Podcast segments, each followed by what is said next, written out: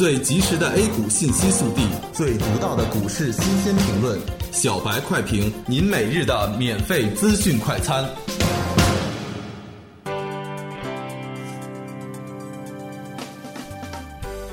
各位听友，大家好，欢迎各位收听二月四日的小白快评。小白快评今日话题：沪指高开震荡走高，年底红包行情别错过。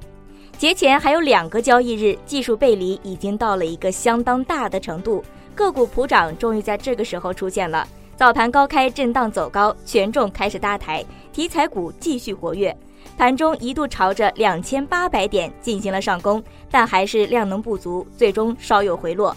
截止中午收盘，沪指报收两千七百六十八点一五点，涨二十八点九零点，涨幅百分之一点零六。业内交流所知，部分基金、信托和私募从今天开始已经暂停交易，提前收兵，待到年后再战。存量资金在节前继续减少，也减轻了今天盘面上的压力。现在要看的就是节前最后两个交易日能否给每一位投资者发一份年底红包。投资者最关心的还是红包的幅度能有多大。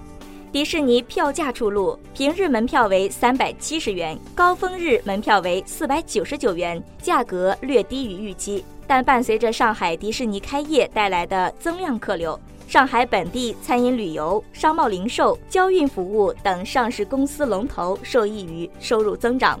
板块方面，今天全面普涨，其中有色领涨，多元金融、航空、矿物制品和日用化工涨幅居前。鉴于目前行情比较反复，热点难以持续，因此短线博弈要随时做好落袋为安的准备。房产新政和央行释放流动性，都是为了潜在利好的刺激，是为节前行情的运营平稳而保驾护航。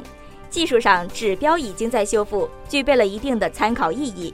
均线上已经站上五日线，并且开始围绕十日线做震荡。